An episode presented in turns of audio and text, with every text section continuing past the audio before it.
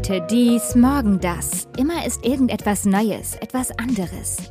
Das kann uns schon einmal überfordern, wütend machen und aus der Spur werfen. Es ist okay, wenn es uns manchmal einfach etwas zu viel wird. Lasst uns darüber reden. Herzlich willkommen bei Alles okay, dem Mental Health Podcast mit Alexander Nusselt und Daniel Fürk. Hallo Alex. Hallo Daniel. Herzlich willkommen zu unserer zweiten Folge Alles okay. Heute wollen wir darüber sprechen, wie eigentlich Empathie und Intuition funktionieren. Und darüber, wie wir uns gegenseitig mit Emotionen anstecken können. Du hast dafür zwei super spannende Gesprächspartner organisiert, die du gleich auch nochmal vorstellen wirst. Deshalb würde ich sagen, starten wir direkt rein ins Gespräch. Erstmal vielen herzlichen Dank, dass das heute klappt. Ähm, wir haben heute zu Gast Professor Dr. Sören Krach und Professor Dr. Frieda Paulus von einem Social Neuroscience Lab der University of Lübeck. Und ähm, ich habe mal nachgelesen, was sie denn so genau tun. Und Sie beschreiben auf Ihrer Webseite, sagen Sie, wie Sie interessieren sich für verhaltensbezogene und physiologische Manifestationen sozialer, kognitiver und affektiver Prozesse und deren Relevanz für die angewandte klinische Forschung. Jetzt hoffe ich, dass ich das jetzt alles mal so richtig wiedergegeben habe.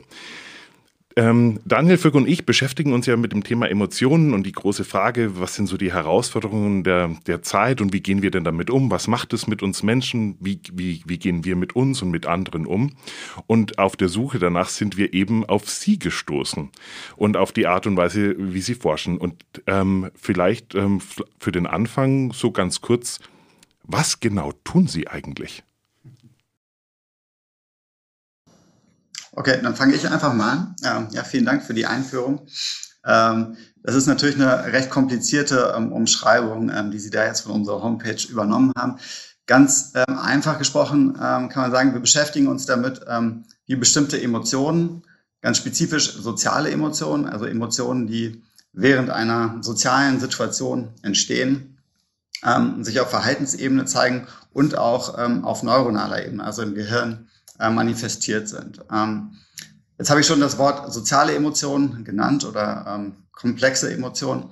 Es wird in der Psychologie immer unterschieden zwischen sogenannten Basisemotionen und komplexen Emotionen. Und unsere Arbeitsgruppe beschäftigt sich tendenziell eher mit ähm, diesen komplexen sozialen Emotionen. Also Emotionen, die ähm, in dieser direkten Interaktion in einer kommunikativen Situation ähm, entstehen. Und wir beschäftigen uns damit, wie bestimmte Kontexteigenschaften ähm, ja, oder Veränderungen des Kontexts dazu führen, dass diese Emotionen ähm, vielleicht auch verändert sind. Also welche Kontexte führen dazu, dass eine bestimmte soziale Emotion ähm, entsteht. Jetzt haben wir ja gerade so das letzte Jahr hier, also jetzt ziemlich genau ein Jahr, ähm, das Thema Corona um uns herum und das macht ja was mit uns. Ich gehe mal davon aus, ähm, wenn wir jetzt über das Thema soziale Emotionen sprechen, dass Sie dadurch auch etwas festgestellt haben, ähm, was in den letzten zwölf Monaten mit uns passiert. Ja, so genau können wir das nicht sagen. Also wir können das sozusagen, wir haben dazu keine tatsächliche Forschung am Laufen. De facto ist unsere Forschung auch gerade ziemlich eingeschränkt. Also wir arbeiten ja damit, Menschen zusammenzubringen, also zusammen in einen Raum zu setzen und vielleicht was gemeinschaftlich zu erleben. Also sich in die Augen zu schauen, vielleicht zu sehen, wie sich jemand anderes vor anderen Personen ein bisschen blamiert oder vielleicht Leute durch auch die Präsentation von sich selbst vor anderen unter Stress zu setzen. Ja, also sich vor anderen zu präsentieren, ist nicht für alle Leute angenehm. Und das passiert vor allen Dingen dann, wenn andere Menschen direkt in unserer Umgebung präsent sind. Und diese Forschung können wir natürlich nicht so einfach fortführen, wenn wir Kontaktbeschränkungen haben. Also unsere Forschung ist auch in dem letzten Jahr tatsächlich sehr stark reduziert worden, was sozusagen unsere Experimente angeht. Das heißt, wir können auch nur mit Menschen interagieren, wenn wir Masken tragen, müssen natürlich Hygieneauflagen berücksichtigen und das macht es alles ein bisschen schwieriger.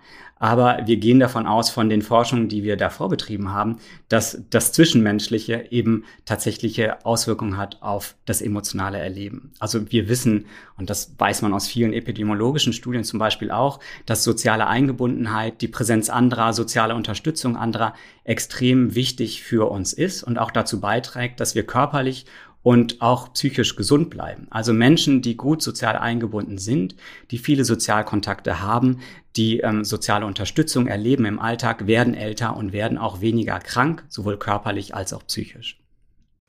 Das heißt, Sie haben jetzt auch in, den, in Ihren Forschungen, die Sie die letzten Jahre gemacht haben, auch Ergebnisse in ihren Ergebnissen feststellen können, wie sich das Ganze im Hirn auswirkt, ja, wenn ich das richtig verstanden habe. Das heißt, Sie können ähm, nachvollziehen, wie wir, ich würde jetzt mal ganz salopp formulieren, wie wir Verknüpfungen im Hirn herstellen, die dazu helfen, wie wir uns wohlfühlen oder die das vielleicht unterstützen, auch dieses, dieses Wohlgefühl. Sehe ich das richtig? Also ähm, vielleicht kann ich hier kurz äh, versuchen, darauf zu antworten. Das ist natürlich äh, sehr, sehr kompliziert, ähm, so eine Forschung zu betreiben. Was wir machen können, ist in unseren ähm, Experimenten, dass wir nur sehr vereinzelt, also nur sehr spezifische ähm, ja, Situationen verändern können, manipulieren können und uns dann den Effekt von dieser Manipulation auf neuronaler Ebene, also auf Veränderungen ähm, der Hirnaktivierung angucken können. Jetzt hatte ich vorhin gesagt, dass wir uns zum Beispiel dafür interessieren, wie bestimmte Kontexteigenschaften einen Effekt haben darauf, dass wir ähm, Emotionen zeigen oder ähm, ja, emotionales Erleben ähm, überhaupt stattfindet. So eine Kontexteigenschaft wäre jetzt natürlich sowas wie Corona, also dass man durch diese Situation, durch diesen Lockdown zum Beispiel gezwungen ist, ja, äh, in seinen eigenen vier Wänden zu bleiben, dass man nicht mehr so stark in soziale Interaktionen geht, dass man sozial isoliert ist, äh, wie mein Kollege gerade schon gesagt hat. Hierzu haben wir in der Vergangenheit Forschung gemacht. Wir haben uns ähm, damit beschäftigt, was es für einen Effekt hat, wenn man zum Beispiel in einer bestimmten Durchführung einer Aufgabe dabei beobachtet wird von anderen Personen oder wenn man dies tut, wenn man alleine ist. Ähm, das wäre jetzt sozusagen ein Beispiel, wie man sich diesem Thema nähern kann. Aber ähm, sozusagen die, den komplexen, äh, die komplexe Veränderung der Situation unter Corona auf emotionales Erleben oder ähm, Sozialverhalten zu untersuchen, das ist, das ist sehr schwierig. Also man kann da immer nur sehr vereinzelte, ähm, sehr spezifische ja, Prozesse sich äh, sozusagen raussuchen und die versuchen zu, ähm, zu operationalisieren und ähm, zu untersuchen.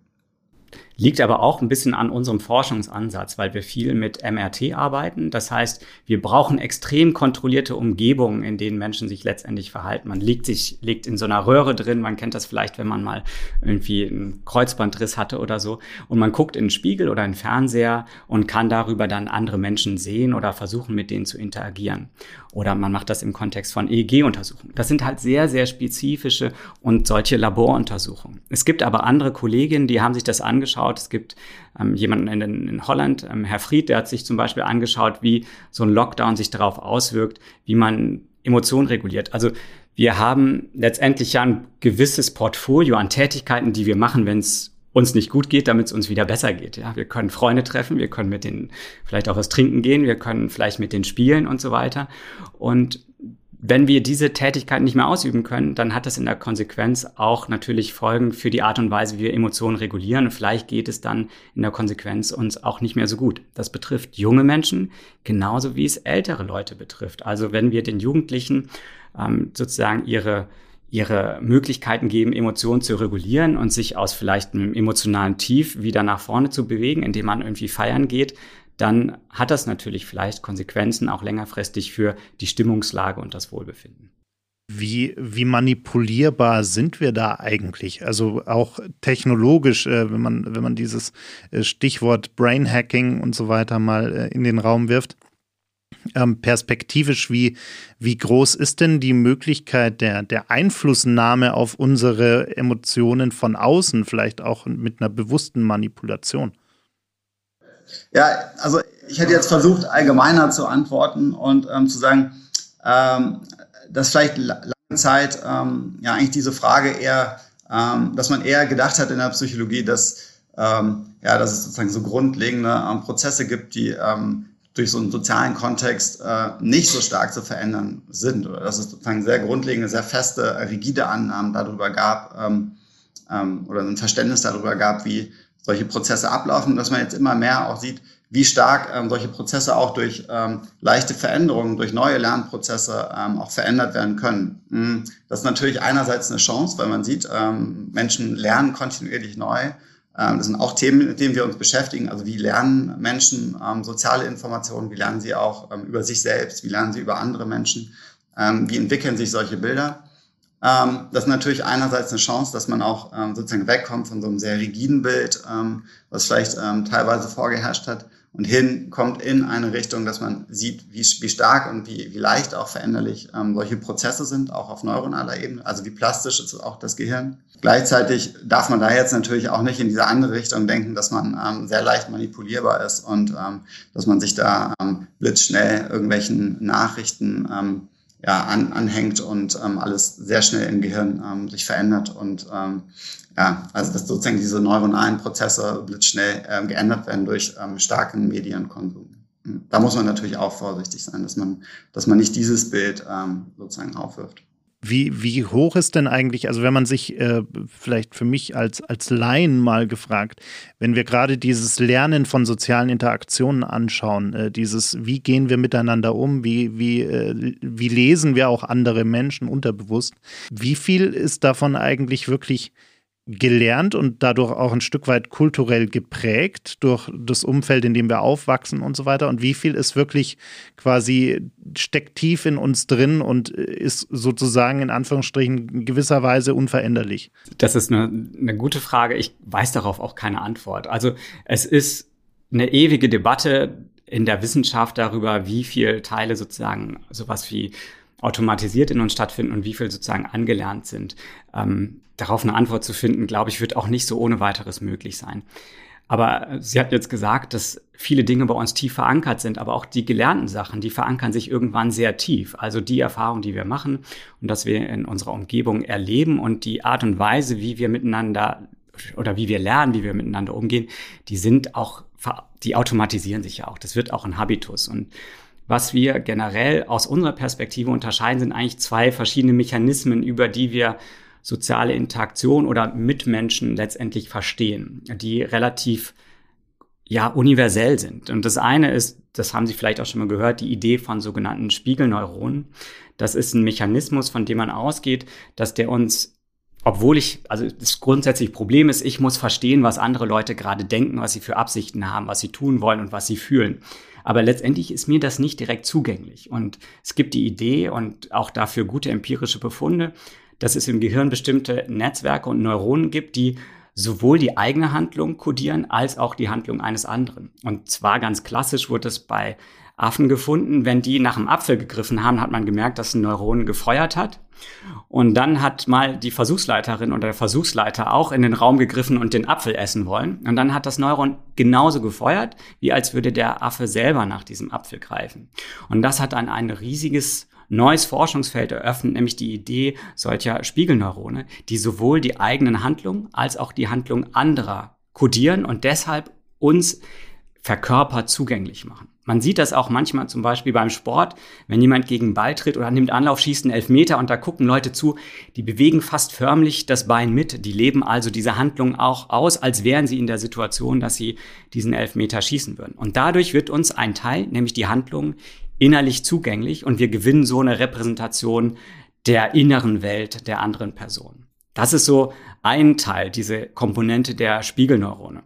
Der andere Teil, das ist eher so ein kognitiver Prozess. Das hört sich jetzt komplizierter an, aber dass man sich vielleicht in die, ähm, in die Schuhe einer anderen Person ganz aktiv hineinversetzt. Also wie so ein kognitiver Prozess des Perspektivwechsels. Ähm, das ist in der Literatur, in der Forschung dann unter Theory of Mind, also dieser Theorie der eigenen Gedanken einer Person hat das sozusagen Einzug gefunden und das kann man nicht direkt von Geburt an, davon geht man aus, sondern es entwickelt sich über die äh, sozusagen Lebensjahre drei bis fünf, dass man dann versteht, okay, die andere Person, die weiß gerade andere Dinge als ich und deswegen denkt die auch vielleicht was anderes. Und ganz klassisch wurde das mit so einer, mit so einer Comic-Aufgabe bei kleinen Kindern mal geprüft. Da sind zwei kleine Kinder im Raum, dann kommt die Mutter rein, versteckt die Schokolade im Schrank das eine Kind geht raus, das andere Kind bleibt da, isst ein Stück von der Schokolade und legt die dann woanders hin, nämlich irgendwie nicht in den Schrank, sondern in die Schublade daneben. Dann kommt das andere Kind wieder rein und dann fragt man, okay, wo sucht jetzt dieses Kind die Schokolade?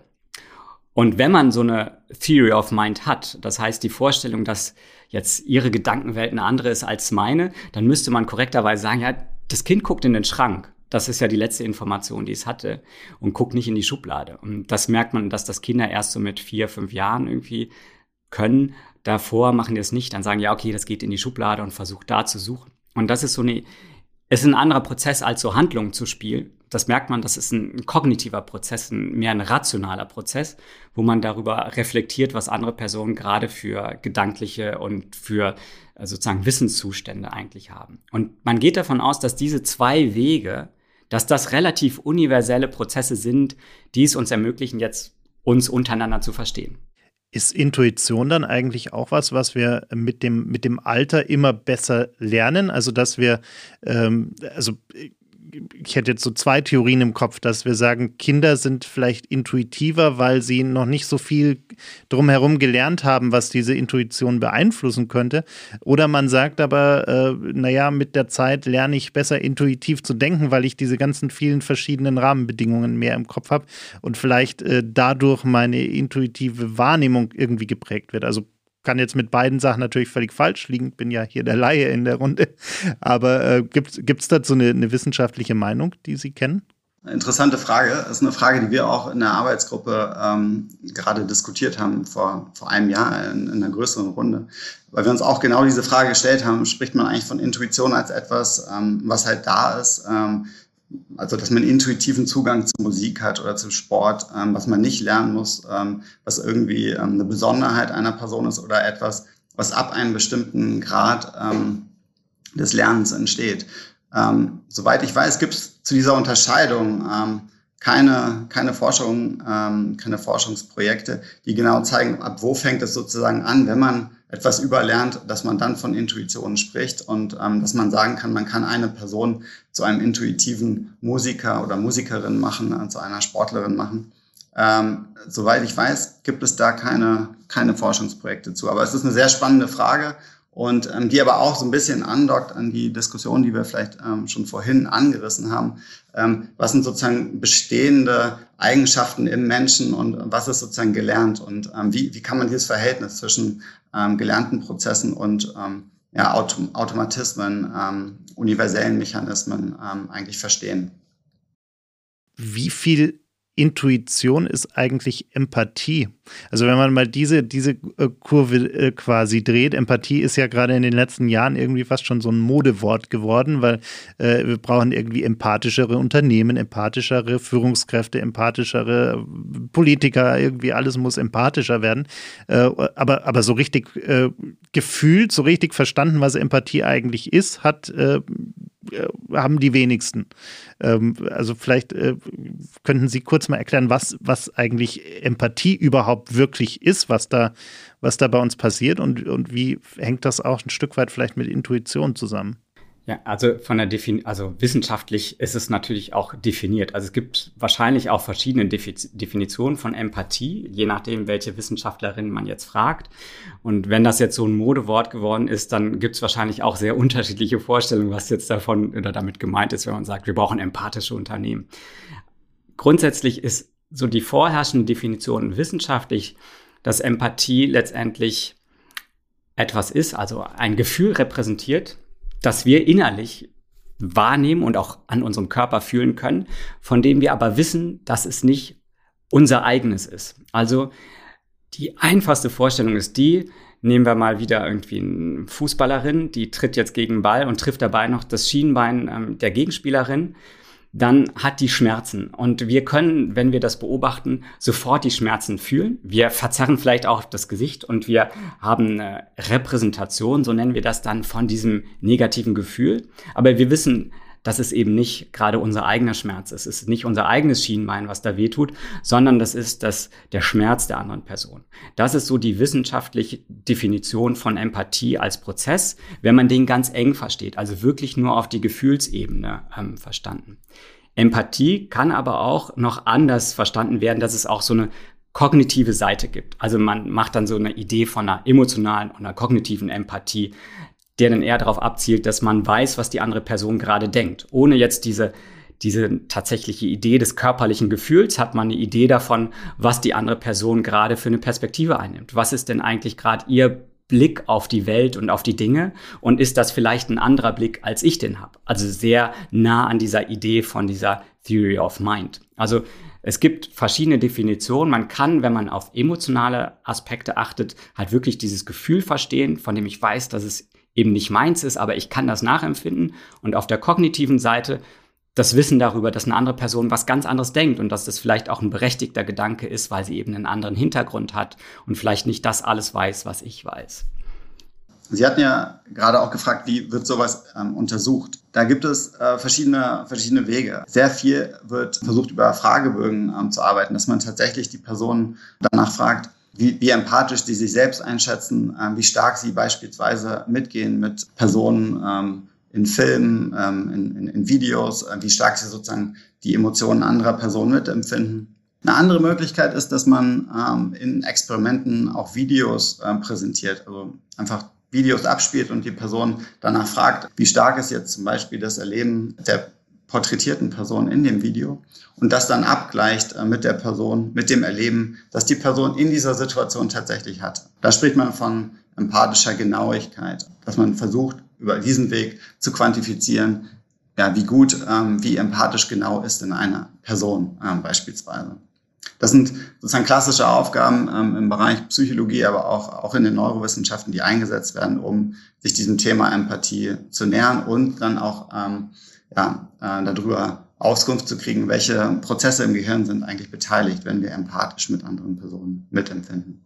Muss ich jetzt als Mensch eigentlich schon mal irgendwie was in der Art und Weise erlebt haben, um das dann auch nachempfinden zu können? Also Sie haben ja gerade das Thema Schmerz auch angesprochen ähm, am Schienbein. Also muss ich irgendwas schon mal auch selber empfunden haben, damit diese Verknüpfung überhaupt da ist? Ist auch eine gute Frage, die viel diskutiert wird. Also wir wissen eigentlich, dass wir sehr, sehr viele unterschiedliche Dinge simulieren können. Das ist auch geht ja noch über diesen Schmerz hinaus. Wie, wir können uns vielleicht auch vorstellen, wie es wäre, auf dem Mond zu laufen und wie es sich anfühlen würde, sehr leicht zu sein und so zu, zu, zu titschen, wie das irgendwie Neil Armstrong gemacht hat. Das, das geht. Also wir kriegen das gedanklich irgendwie hin. Die Frage ist natürlich, wie genau ist letztendlich diese Repräsentation, die wir da aufbauen. Die kann genau sein und kann stimmen, aber die muss nicht stimmen. Und das ist eigentlich auch das Spannende an Empathie und diesen Perspektivübernahmeprozessen, dass die eben auch Fehlern unterliegen. Also wenn wir uns in andere hineinversetzen, dann ist das nicht unbedingt intuitiv. Wir haben vielleicht eine intuitive Idee, wie wir das repräsentieren können, aber das muss nicht unbedingt die beste Idee sein, die wir da aufbringen. Und natürlich sind Empathie und solche Prozesse auch abhängig von Motivation. Die sind abhängig davon, was wir als Beobachterin von so einer Situation für einen Hintergrund haben. Wenn sie sehr stark schmerzempfindlich sind, haben sie vielleicht ein viel stärker, stärkeres Gefühl, das sie repräsentieren. Andererseits kann man sich auch eine ganz verrückte Situation vorstellen. Sie sehen eine Person, die sitzt jetzt meinetwegen im Rollstuhl, ist von den Hüften abwärts gelähmt. Das heißt, die spürt nichts mehr in den Füßen, wenn wir sie dort verletzen würden. Allerdings, wenn jetzt jemand hingehen würde und so gemein ist, vielleicht irgendwie mit einer Nadel in den Zeh sticht und Sie sehen das als Beobachter oder Beobachterin, dann haben Sie trotzdem so eine Repräsentation von Schmerz, obwohl die Person gar nichts fühlt. Das heißt, wir wissen, aus relativ vielen Studien auch, dass dieser Prozess der Perspektivübernahme und des in die andere Person hineinführen egozentristisch, so nennen wir das, also in unserem eigenen Körper, in unserem eigenen Erfahrungsschatz verankert ist. Also wir machen Fehltritte, wenn wir versuchen, in die Schuhe der anderen Person hineinzusteigen. Welche Rolle spielt denn dieses dies, also angenommen, ich bin in einer Situation, wenn wir jetzt bei dem Schienbein bleiben, mir geht es aber eigentlich viel mehr um, um äh, emotionale Dinge, aber das Schienbein ist ein ganz, ganz gutes Beispiel, glaube ich, um es bildhaft darzustellen. Angenommen, ich habe noch nie einen Tritt gegen das Schienbein bekommen und ich, ich weiß de facto gar nicht, wie sich das anfühlt. Ähm, wenn ich jetzt aber in der Situation bin, äh, also ich habe jetzt fünfmal jemandem zugeschaut, wie er ins Schienbein getreten wurde und ich habe dabei eine Vorstellung von diesem Schmerz entwickelt äh, und, und äh, werde dann selbst ins Schienbein irgendwann mal getreten. Wie, welche Rolle spielt denn diese Vorstellung, die ich davor entwickelt habe, wie sich das anfühlen könnte bei meinem tatsächlichen eigenen Erleben? Also Schienbein ist für die für das Gedankenspiel eine schwierige Geschichte, aber äh, oder ein schwieriges Beispiel. Aber wenn man jetzt sagt, es geht um irgendeine emotional, um ein emotionales Erlebnis, ähm, zum Beispiel, äh, ich, ich habe eine Beziehungstrennung, hatte ich noch nie, habe ich aber schon fünfmal vielleicht bei Freunden gesehen ähm, und, und äh, nachgefühlt, wie sich das für die Person anfühlen muss. Äh, und dann komme ich selbst in diese Situation. Äh, hat diese, dieses äh, übertragene Miterleben da irgendeinen Einfluss drauf? Ich glaube, da kann man nur so allgemein darauf antworten, dass es natürlich einen Effekt hat, ähm, wenn man ähm, solche Situationen schon häufiger erlebt hat und gelernt hat. Ähm, wie stark der Effekt ist, ähm, denke ich, ist schwierig zu quantifizieren. Aber auch so wie äh, Frieda Paulus gerade gesagt hat, ähm, selbst in Situationen, die, ähm, ja, die sehr weit entfernt sind, kann, man, kann man sich das schon äh, in diesen Situationen auch vorstellen. Man kann das simulieren und man muss es nicht äh, selbst erlebt haben in diesem Moment. Man muss noch nicht ähm, ja, ähm, einer, in einer unangenehmen Situation gewesen zu sein, um zu verstehen, dass eine Person in dieser Situation äh, gerade ähm, Peinlichkeit erlebt, ähm, um zum Beispiel ähm, auf dieses Beispiel mal zu kommen. Ja, es, es gibt vielleicht auch ganz komische Prozesse, die da abspielen, dass man nämlich auch sozusagen habituiert, allein bei der Vorstellung. Und es gibt äh, zum Beispiel Studien, die haben Chirurginnen und Chirurgen untersucht, die halt häufiger unter OP-Bedingungen andere verletzen müssen, ja, um letztendlich zu operieren und hat bei den Personen dann gefunden, dass wenn dann gezeigt wird, dass mit der Nadel irgendwie jemand gestochen wird, dass so eine neuronal messbare Antwort mittels MRT geringer ausgefallen ist als bei Personen, die jetzt nicht so einen beruflichen Hintergrund haben, die also nicht so häufig damit konfrontiert wurden, dass man das sieht. Kann natürlich auch daran liegen, dass die wissen, die Personen sind alle narkotisiert, die spüren eigentlich gar keinen Schmerz. Also ist die Frage finde ich total spannend. Wissenschaftlich so richtig beantworten kann ich die nicht. Ich weiß auch nicht, ob es sozusagen schon so einen großen Studienschatz gibt, wie du jetzt meinst, hören, der das so angegangen ist. Aber die gedankliche Simulation, die wir durchführen, hat natürlich Effekte auf das tatsächliche Erleben und das nutzen wir auch zum Beispiel in Psychotherapien. Wenn jemand Höhenangst hat oder so oder Platzangst oder sowas, ähm, dann macht man das nicht, wenn man das therapiert, dass man die direkt vielleicht mit dem Stimulus sozusagen konfrontiert, sondern man macht das erst gedanklich. Ja, man sitzt zusammen im Raum und geht in Gedanken durch, wie sich das gerade anfühlt, in so einer Situation zu sein. Und dann versucht man dann vielleicht irgendwie den Puls zu reduzieren, sich zu entspannen, so dass man sich rein gedanklich dann auch besser fühlt. Und später macht man erst den Schritt in die echte Welt mit der Hoffnung, dass dann halt das, was man vorher gedanklich trainiert hat, sich auch bei der sozusagen emotionalen Reaktion bei der echten Konfrontation mit dieser Angst dann auch auswirkt. Also das ist eine total berechtigte Frage. Ich hätte jetzt intuitiv gesagt, dass es eher in die Richtung geht, dass man habituiert, also dass man vielleicht sich irgendwie dann gar nicht mehr so stark diesen Schmerz erlebt, aber das mag bestimmt von Person zu Person sehr unterschiedlich sein. Ich kann es nicht, also ich kann es nicht beantworten. Das ist alles sehr, sehr spekulativ, aber eine spannende Frage. Jetzt, also Sie haben es schon angesprochen, so das Thema also Schuld, Scham und auch Peinlichkeit. Ähm, Gerade eben, das spielt ja schon eine Rolle und ähm, auch wenn wir uns das Thema Lernen anschauen. Also die Frage ist, wo, wodurch lernen wir etwas? Begeben wir uns in Situationen? Ähm, mit, mit wem umgeben wir uns? Und ähm, wir hatten es heute schon mal ganz kurz drüber gesprochen. Wir hatten ja gestern ähm, fast ein Novum erlebt, als die Bundeskanzlerin ähm, vor die Presse getreten ist äh, und gesagt hat, ähm, dass sie, die, also man könnte auch verstehen, die Schuld trägt an dem, äh, wie diese Entscheidungen jetzt getroffen wurden und ähm, haben auch ein bisschen darüber diskutiert. Die, die große Frage auch so, was wäre denn, wenn wir uns das eher mal eingestehen würden, auch dieses, wir haben, wir haben einen Fehler gemacht und wir schämen uns vielleicht für etwas auch, was wir getan haben oder wie wir uns entschieden haben, ähm, weil das ja dann scheinbar doch auch neue Möglichkeiten erschließt. Novum deswegen, weil es ist ja sehr, sehr unüblich. Also in unserem Kreis, also in dem wir uns hier bewegen, ähm, in, unserem, in unserer Sozialisierung, erleben wir das ja sehr, sehr selten, dass ein Mensch sagt, ich habe mich geirrt. Ich, ähm, deswegen revidiere ich meine Entscheidungen. Was sehen Sie da? Ähm, wie, wie, wie, häng, wie hängt das zusammen? Also Scham und Schuld, ähm, was macht das mit uns? Was, was wäre da vielleicht auch aus Ihrer Sicht noch etwas, wo man sagen, da, das könnte auch helfen, dass wir dort vielleicht auch anderes Verhalten erlernen können? Ja, vielleicht kann man erstmal ähm, die, die Begriffe trennen, äh, Scham und Schuld. Also Schuld würde man aus psychologischer Sicht ähm, empfinden wenn man ein, ein Verhalten gezeigt hat, das, ähm, ja, dass man im Nachhinein bereut, ähm, dass man zum Beispiel, äh, ja, wie gestern in, dieser, äh, in diesem Beispiel ähm, Frau Merkel ähm, ein Verhalten gezeigt hat, für das sie sich dann im Nachhinein entschuldigt, was sie wieder gut machen möchte. Scham bezieht sich eher auf ähm, sozusagen grundlegende Aspekte von einem selbst. Also dass man sozusagen mit sich selbst ähm, ein Problem hat, äh, dass man das selbst, äh, ja, dass es da, dass man da Schwierigkeiten, äh, Schwierigkeiten sieht, dass man sich, dass man sich grundsätzlich für sich selbst schämt und nicht für eine konkrete Verhaltensweise.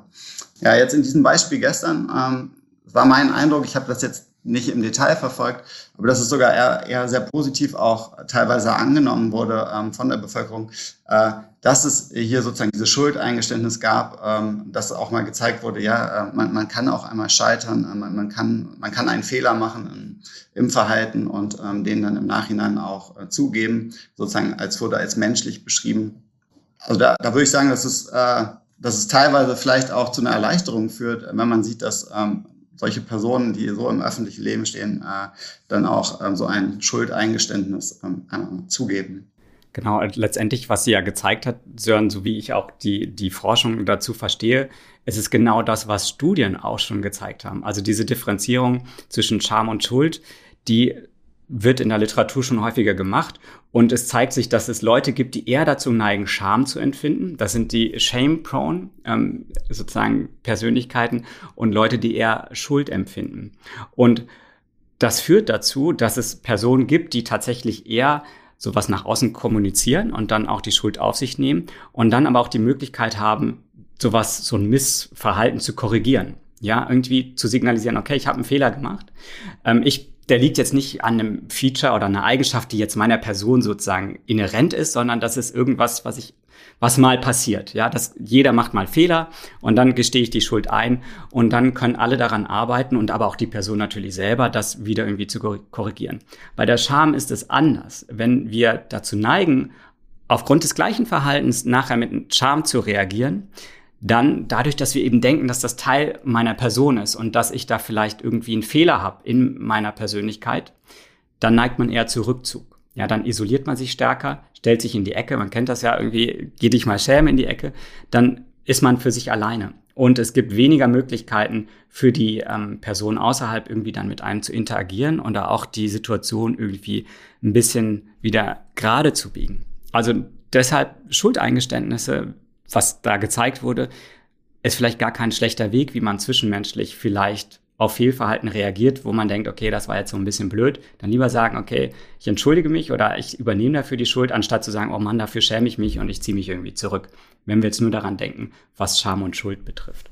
Was passiert denn da bei dem anderen im Kopf, wenn äh, jemand äh, wirklich Schuld eingesteht? Also wenn ich jetzt sage, ich habe da richtig Mist gebaut und es tut mir wahnsinnig leid, ist das was, was man äh, wirklich auch äh, generalisiert, pauschalisiert sagen kann, was im, im, im, Kopf da vor sich geht, wenn jemand äh, wirklich vor einem steht und da, da so ein Stück weit äh, ja seine eigene Schuld eingesteht? Oder ist das sehr, sehr individuell, also eine gewisse, ein gewisser Anteil davon ist sicherlich immer individuell, aber ist da was, was, was da grundsätzlich bei uns im Kopf abläuft?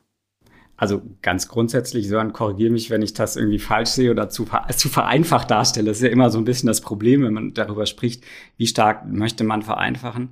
Aber das, was wir vorhin schon angesprochen haben bezüglich dieser Perspektivübernahmeprozesse oder des Spiegelns, das sind Dinge, die potenziell immer stattfinden. Also wenn wir andere Leute sehen, die sich im öffentlichen Raum verhalten und wir irgendwie motiviert sind, ähm, ja, mit der Person irgendwie mitzufühlen, dann simulieren wir auch, wie das wäre, in so einer Situation zu stehen und sich zu entschuldigen.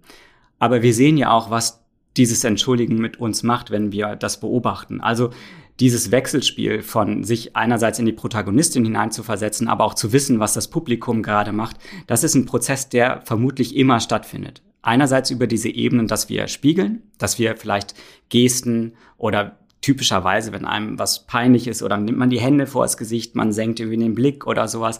Das können wir alles ganz relativ intuitiv über bestimmte Prozesse, zum Beispiel dieses Spiegelns intern repräsentieren, aber vielleicht auch über diese kognitiv-gedanklichen Dinge, wo wir überlegen, ja Mann, was war das eigentlich für eine Überwindung, ja, die das gekostet haben muss, sich dorthin zu stellen ist es nicht irgendwie mutig? Wir repräsent also wir simulieren und repräsentieren dann auch irgendwie, wie es ist, in dieser Situation zu sein und das macht auch was mit uns als Beobachter. dann kann es sogar passieren, dass Christian Lindner am Tag darauf sagt, dass er dieser, dieser Sache Respekt zollt und äh, auf einmal nicht mehr ganz so kritisch äh, der Union gegenüber ist. ja, also ich meine, das, das, das wollte ich ergänzen. Äh, das äh, hattest du vorhin auch schon erwähnt, äh, dass natürlich die Motivation auch eine sehr große Rolle spielt. Ähm, und ähm, ja, natürlich haben Personen von unterschiedlichen Parteien unterschiedliche Motivationen auch, ähm, diese Situation einzuschätzen. Also für die einen ist es sozusagen ein Zeichen der Stärke, äh, dass Merkel dieses äh, Schuldeingeständnis macht. Und für die anderen ist es vielleicht eher peinlich. Oder äh, sagt, ja, die, die ganze CDU ähm, ist sozusagen eigentlich, äh, sollte sich schämen. Ähm, also werden sozusagen auch ähm, taktisch andere Emotionen, ähm, soziale Emotionen zugeschrieben oder ähm, ins Spiel gebracht, aber auch mit einer bestimmten Motivation, ähm, die andere Person gut oder schlecht dastehen zu lassen. Genau, ich glaube, ähm, das, was, was Sie ansprechen, ist ja die, die Frage, die Sie auch eingangs, äh, wo Sie eingangs schon mal drauf eingegangen sind, auf den Punkt, die Frage, was unterstellen wir eigentlich für eine Absicht dahinter? Ja, was ist die Intention dahinter? Und ich merke das auch immer in, in, in Diskussionen, vor allem die sich auch emotional ein bisschen festbeißen, so würde ich es jetzt mal formulieren, ähm, dass man, wenn man selber dann auch gestresst ist, ähm, auch gar nicht mehr groß drüber nachdenkt, was der andere denn oder die andere Person für eine, für eine Intention dahinter haben könnte, sondern eigentlich lege ich die schon fest. Also eigentlich, also projiziere ich ja wahrscheinlich etwas, was ich selber erwarte in der, von der anderen Person. Ähm, und, ähm, und unterstelle ihr das, so nach dem Motto, wird sich schon verteidigen oder entsprechend klarstellen, wenn sie das nicht tut. Ja. Ähm, und das ist jetzt, ich glaube, das, was, was ich heute, also dank, also, also Ihre Beschreibung jetzt, glaube ich, auch verstanden habe, ist so dieses, ähm, aber nachdem ja Menschen so unterschiedlich sind und die einen vielleicht eher mit Scham, die anderen vielleicht eher mit Schuldgefühlen äh, reagieren, ähm, dass dann natürlich auch ganz andere Handlungsstrategien erwachsen und das nicht, also ich nicht pauschal unterstellen kann, das wird sich dann schon einfach klären. Aber auch die, die Zuschreibung von Intention, die kann ja auch total unterschiedlich sein. Also das ist eine Sache, die uns in der Forschung im Kontext von Fremdscham immer beschäftigt hat. Also das war letztendlich ein Startschuss, den wir vor 10, 12 Jahren gemacht haben, wo wir uns sehr viel mit sozialen Emotionen beschäftigt haben und wie wir, wenn wir in Beobachtersituationen sind, auf andere reagieren. Die Intentionalität des Verhaltens ist natürlich, die, die steckt natürlich total im Verborgenen. Wir müssen da irgendwie zusätzlich Informationen mit einbauen, damit wir überhaupt wissen oder überhaupt eine Intention zuschreiben können. Und das ist eine extrem schwierige und auch ein vielleicht auch verzerrter Prozess. Also jedes Mal, wenn andere Leute sich vor anderen positionieren und exponieren, können wir über die Intention der Person nachdenken. Und das ist jetzt kein politisches Beispiel oder eher ein sehr, sehr binnenpolitisches Beispiel, wenn wir Kolleginnen und Kollegen sehen, die ähm, meistens auch dann vielleicht schon lange im Geschäft sind, die ähm, auch eine gehobene Position hatten. Damals, als wir damit angefangen haben, habe ich gerade angefangen zu promovieren, Sören. Du hast gerade deinen dein Doktor ähm, gemacht. Und da geht es dann darum, dass man sich selbst darstellt. Und wie stellt man sich in der Öffentlichkeit selbst dar? Das ist ein total schmaler Grad, das irgendwie authentisch zu machen, vielleicht nicht zu sehr anzugeben, aber trotzdem kompetent rüberzukommen. Und wenn man dann, gab es irgendeine Person, die man gesehen hat im Umfeld, die hat dann halt nur gezeigt, wie viel sie publiziert hat. Und dann hier habe ich das gemacht und hier habe ich das gemacht und hier habe ich das gemacht. Und es ging gar nicht mehr um Inhalte und dann sitzt man da in der Beobachtersituation und denkt jetzt, Mann, dein, deine Absicht ist gerade einfach nur als ganz besonders toll, als ganz besonders irgendwie kompetent dazustehen, obwohl du eigentlich gar nichts Kompetentes gerade zeigst. Das beißt sich total und man kriegte dann so ein Gefühl wie, oh Mann, irgendwie ist es ein bisschen peinlich aus der Beobachtersituation. Und diese Idee der Intentionalitätszuschreibung, die wir da vorgenommen haben aus der Beobachterperspektive, ist total zentral für viele Dinge, die wir zwischenmenschlich letztendlich erleben, wie wir auf andere reagieren. Die können das gleiche Verhalten zeigen. Mal sagen wir, du hast das mit einer bösen Absicht gemacht oder es war nur ein Versehen. Das ist in der Konsequenz für uns in der Reaktion extrem wichtig. Also wir könnten Frau Merkel sagen, Frau Merkel, die ist einfach immer so, ja. Das gibt ja bestimmte Parteiströmungen, die sagen ja, die, die ist irgendwie schwierig, ja, ob man dem jetzt zustimmt oder nicht. Und das ist Teil ihrer Persönlichkeit, eben so zu agieren, von oben durchzuregieren und irgendwie alles durchzudrücken, andere nicht partizipieren zu lassen. Dann würde ich sagen, okay, das ist intentional, die soll sich schämen. Wenn man sagt, okay, auch Frau Merkel passieren mal Fehler, die ist irgendwie Wissenschaftlerin, die probiert was aus, versucht Kompromisse zu, äh, zu finden und da passiert vielleicht auch mal was, was dann sie im Nachhinein merkt, okay, das ist nicht so einfach umzusetzen, dann unterstelle ich eben nicht diese Intention, irgendwie von oben irgendwie machtpolitisch alles durchzudrücken. Und das ist ein total schmaler Grad, auf dem man sich da bewegt, der aber in der Konsequenz natürlich viel bedeutet für unsere Reaktion darauf. Wir haben noch viel zu lernen im Umgang miteinander und wir können viel lernen und wir können uns gerade aus ihrer Forschung, glaube ich, ganz, ganz viel abschauen und auch viel verstehen, wie, wie, wie Zusammenspiele sind. Ich könnte noch stundenlang mich über das Thema unterhalten. Das, ähm, da ist so viel drin. Meine Frage jetzt, wie geht's bei Ihnen denn weiter? Also was, was, was haben Sie denn als nächstes vor? Ja, gute Frage. Ich meine, der Uni-Alltag, ähm, der grenzt ähm, einen natürlich auch äh, schon recht stark ein man muss, man muss, glaube ich, deutlich machen, dass sozusagen dieser Universitätsalltag so ist, dass man, ähm, der besteht ähm, daraus, dass man einerseits Projekte anwirbt, ähm, die man dann irgendwann in Zukunft durchführen möchte. Gleichzeitig finden immer irgendwelche Projekte statt, ähm, die wir spannend finden, äh, mit denen wir uns beschäftigen. Und dann sind natürlich auch noch ähm, ganz viele Alltagssachen, ähm, die stattfinden. Ähm, also wenn Sie jetzt fragen, was, was uns interessiert, ähm, dann müssen wir sagen, wir, wir brauchen dafür natürlich erstmal eine Finanzierung, um diese Projekte zu machen. Von daher ist das alles Zukunftsmusik. Ähm, was uns aktuell interessiert, sind so Themen wie, wie soziales Lernen, also wie, wie finden solche Lernprozesse statt, wie lernen wir ähm, zum Beispiel darüber, was eine Person gut kann oder was, was man selbst gut kann oder nicht. Auch diese Frage, ähm, sind bestimmte Kompetenzen, bestimmte Fähigkeiten an einem selbst, sind die gelernt oder sind die da? Ähm, das hatten wir vorhin schon das Thema. Das sind, das sind Fragen, mit denen wir uns beschäftigen. Das kann man natürlich dann noch, äh, ja, noch, noch weiter aufklären. Wir beschäftigen uns auch zum Beispiel damit, ähm, welche Rolle spielt der Schlaf ähm, für die Verfestigung von solchen Lernprozessen? Ähm, welche Rolle spielen bestimmte ähm, Pharmakointerventionen ähm, für die Modulation von solchen Lernverhalten? Ähm, also das ist sozusagen ein Bereich, der uns interessiert, mit dem wir uns beschäftigen. Andere Sachen, Frieda, kannst du vielleicht auch gleich nochmal drauf eingehen, ist, was passiert eigentlich in einer direkten Interaktion? Also was passiert eigentlich tatsächlich, wenn wir mit jemandem direkt interagieren, wenn wir jemandem in die Augen gucken? Und wie ist dies, ähm, ja, dieser Prozess der direkten Interaktion auf neuronaler Ebene, ähm, ja, ähm, ja, zu verstehen? Das ist natürlich alles sehr kompliziert, weil man, wie Frieda Paulus vorhin schon gesagt hat, in dieser Röhre liegt und eigentlich sich kaum bewegen darf, ähm, auch natürlich nicht so direkt mit jemandem interagieren kann. Deswegen muss man da ähm, ja sehr aufwendige ähm, Techniken oder sehr aufwendige Apparaturen entwickeln, um das überhaupt zu ermöglichen, dass man mit jemandem direkt interagieren kann. Und das ist für uns, wir arbeiten ja in der Psychiatrie, an der Klinik für Psychiatrie, es ist eine sehr spannende Frage, wie man sowas ermöglichen kann, weil wir wissen, dass gerade in diesem sozialen Bereich sehr viele, ähm, ja auch teilweise Schwierigkeiten, ähm, Probleme ähm, vorliegen und ähm, ja, wir uns da genauer noch ähm, ja, mit beschäftigen möchten, wie diese, wie diese Prozesse beeinträchtigt sind in bestimmten ähm, psychiatrischen Diagnosen, ähm, bei bestimmten Personen mit einer Diagnose, wie zum Beispiel soziale Ängstlichkeit oder auch Autismus. Ähm, also das sind sozusagen alles Fragen, äh, mit denen wir uns aktuell beschäftigen, aber auch wahrscheinlich noch die nächsten Jahre. Also solche Prozesse, solche Experimente dauern teilweise zwei, drei Jahre.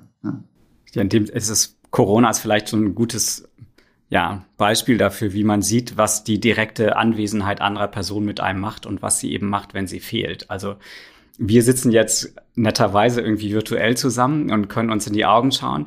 Aber es wäre vielleicht noch was anderes, wenn wir zusammen irgendwie in einem Raum sitzen würden und ähm, wir direkt die, die Präsenz der anderen Person spüren. Also irgendwie den gemeinsamen Raum teilen, wir die gleichen Dinge anfassen können, die um uns herumstehen. Ähm, und es gibt Studien, die zeigen, dass das tatsächlich schon einen Unterschied macht. Also es macht einen Unterschied, ob eine andere Person in meinem, in meinem Extrapersonalen, also in meiner Umgebung letztendlich ähm, sich befindet und ähm, wir gehen davon aus, dass das ein anderer Zustand ist, in dem sich Menschen befinden, als wenn sie sozial isoliert sind. Das heißt, das ähm, ja, es ist eigentlich ein gutes Anschauungsbeispiel, wie das ist, irgendwie Weihnachten mit Zoom zu feiern oder Weihnachten mit den Leuten alle zu Hause. Hat natürlich ganz viele andere Dinge, die dann auch noch anders sind. Aber das zeigt, dass ähm, vielleicht so eine Interaktion vermittelt über so einen Bildschirm was anderes ist als eine Interaktion, die vermittelt wird über das gemeinsame Erleben des geteilten Raumes, wenn wir irgendwie anstoßen können und alles. Genau. Ja.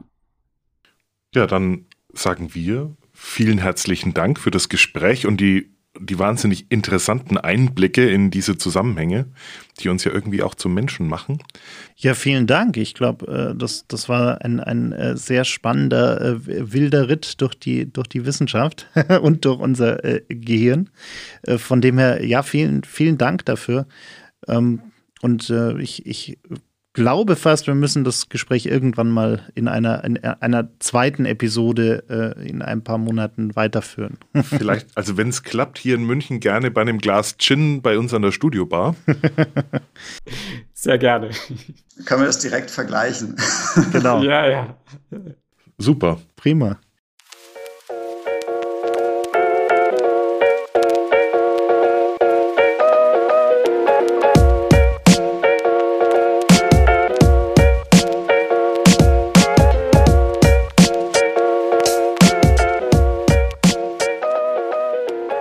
Okay? Der Mental Health Podcast mit Alexander Nusselt und Daniel Fürk. Produziert in den 48 Forward Studios in München.